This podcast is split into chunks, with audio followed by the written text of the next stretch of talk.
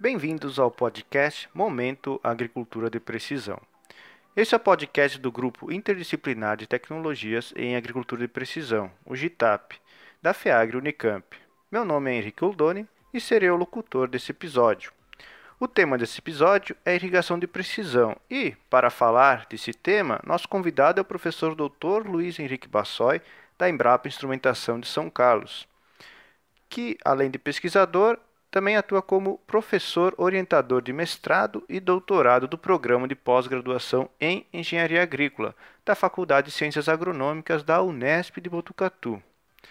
O professor Bassoi atua principalmente nas áreas de física do solo, manejo de irrigação, fertirrigação, uso da água da agricultura e agricultura de precisão. Professor, lhe dou as boas-vindas e o nosso agradecimento pela sua colaboração neste episódio. Olá, Henrique. É, eu agradeço o convite e vai ser um prazer é, bater um papo sobre irrigação de, de precisão. Professor, aqui no Brasil esse tema ainda é muito pouco explorado, porém muito importante, tendo em vista a necessidade cada vez maior de aproveitar a água de modo mais eficiente e, por que não, de modo mais inteligente, assim evitando desperdícios desnecessários tanto da água como da energia. É, e quando mencionamos o termo irrigação de precisão, logo vem na cabeça a imagem assim de um pivô central com alta tecnologia embarcada, irrigando quase que por conta própria toda a área. Porém, é, acho que não é apenas isso, né? De fato, então, professor, o que seria a irrigação de precisão? Antes de nós falarmos de irrigação de precisão, seria interessante é, nós é, é, falarmos sobre a definição que a Sociedade Internacional de Agricultura eh, de Precisão é, elaborou. É, a AP é uma estratégia de gerenciamento que reúne, processa e analisa dados temporais, espaciais e individuais e os combina com outras informações para apoiar as decisões de gerenciamento de acordo com a variabilidade estimada para melhorar a eficiência no uso de recursos, produtividade, qualidade, rentabilidade e sustentabilidade da produção agrícola. Então, a irrigação de precisão é aquela prática que procura variar espacialmente a aplicação da lâmina de água em função de variações, de diferenças que são identificadas na área que está sendo irrigada. Basicamente, é esse o conceito da irrigação de precisão. Ótimo, professor. É, agora, pensando no sistema de irrigação, a irrigação de precisão é possível apenas com o uso de pivô central ou também com outros sistemas de irrigação? A irrigação de, de precisão ela pode ser é, realizada é, por meio de um sistema de irrigação por pivô central. É, já existem equipamentos que permitem a, a variação, a alteração é, da velocidade de deslocamento e, consequentemente, você tem a, a, a variação da, da lâmina de água aplicada. E, tem, e existe também já é, equipamentos que é, são adotados com um kit chamado VRI Variable é, rate irrigation, que permite que essa variação na aplicação de lâmina também é, ocorra no raio do pivô, né? no sentido é, longitudinal da área a ser irrigada. Isso é feito basicamente por meio da, de fechamento do, do, dos, dos, dos emissores de água em determinados setores é, que são é, determinados previamente.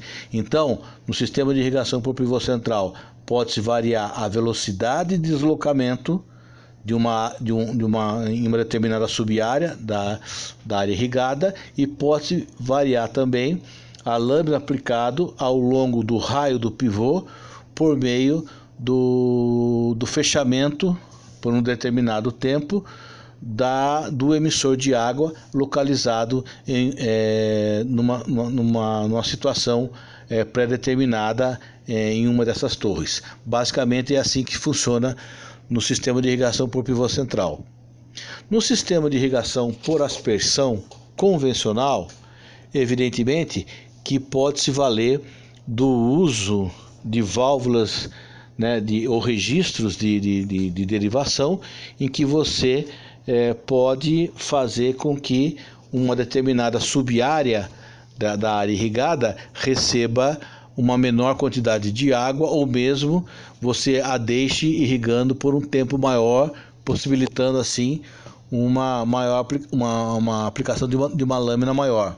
E também no sistema de irrigação localizada, gotejamento ou microaspersão, pode-se valer é, da utilização de, de registros que podem permitir que um determinado setor possa receber mais água que outro setor, é, baseado nas é, diferenças que são é, determinadas e, e, em função desse conhecimento, vai se determinar que um determinado setor, que uma determinada subárea receba uma maior, uma menor quantidade de água. Basicamente, é, é desse modo que nós podemos é, operar. No sistema de irrigação por superfície, pelas próprias características inerentes ao, ao, ao processo, é algo é, bastante, praticamente é, é, impossível de se fazer com base na, na, na tecnologia que nós,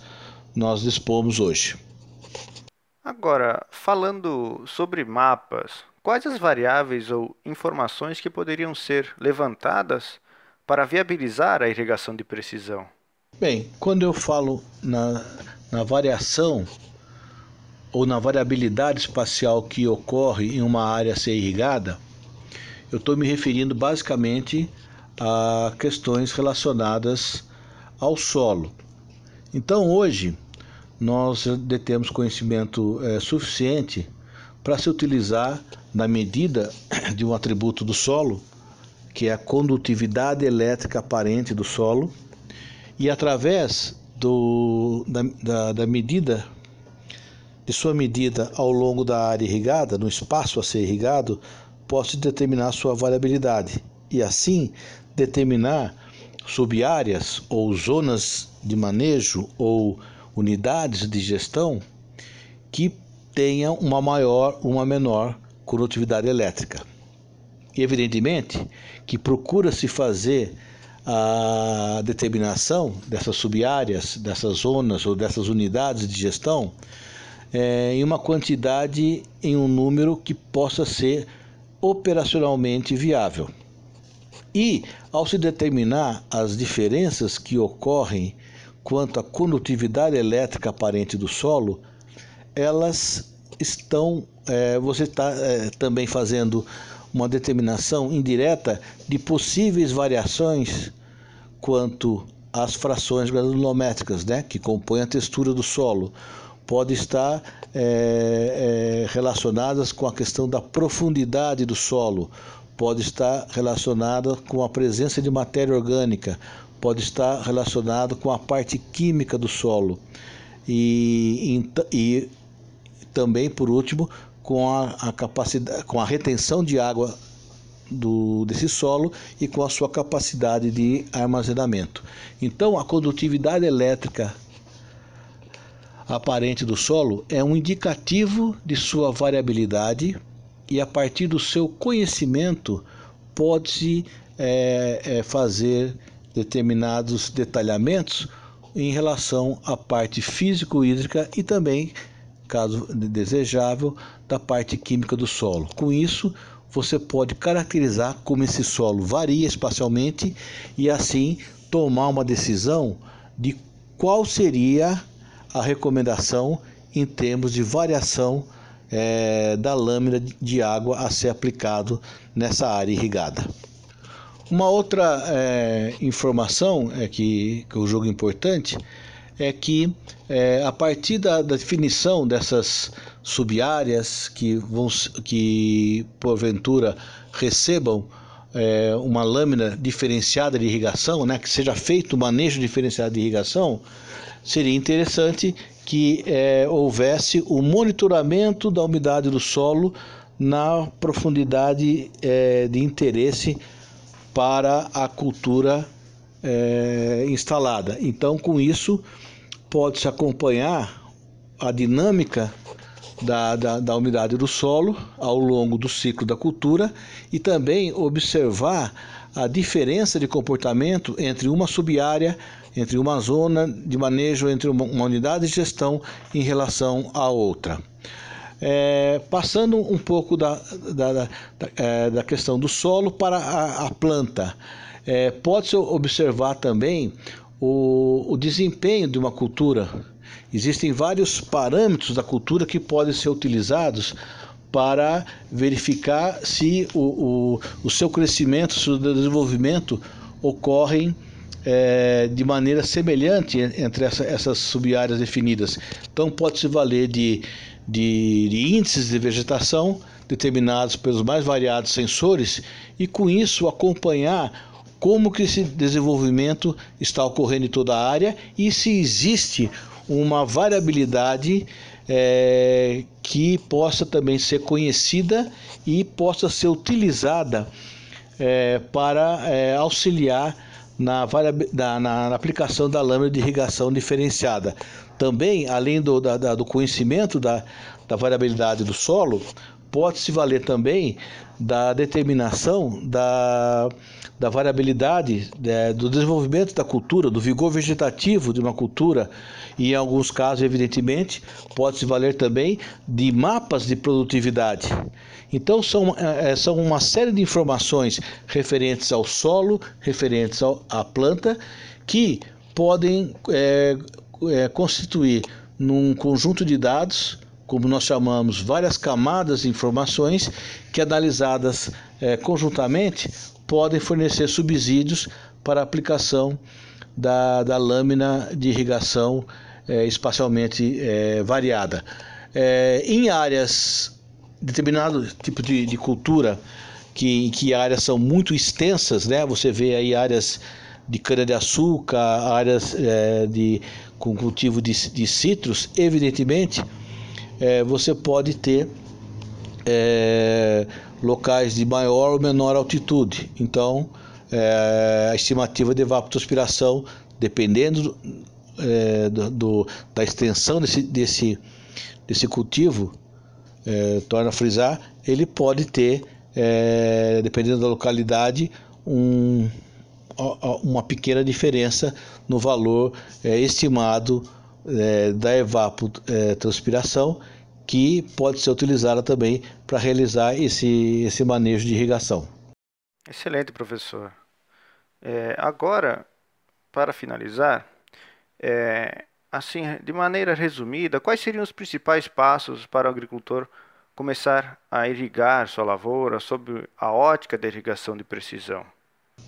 É, nessa, nessa questão, em relação aos primeiros passos, eu gostaria de dividir, abordar é, duas situações. Né? A primeira é o produtor que ainda não instalou o sistema de irrigação, que pretende instalar um sistema de irrigação. A primeira coisa, como sugestão, é verificar como esse solo varia. Né? É, como eu já mencionei, o, o uso da condutividade elétrica aparente do solo pode ser um indicativo de como esse solo tá, está variando é, espacialmente.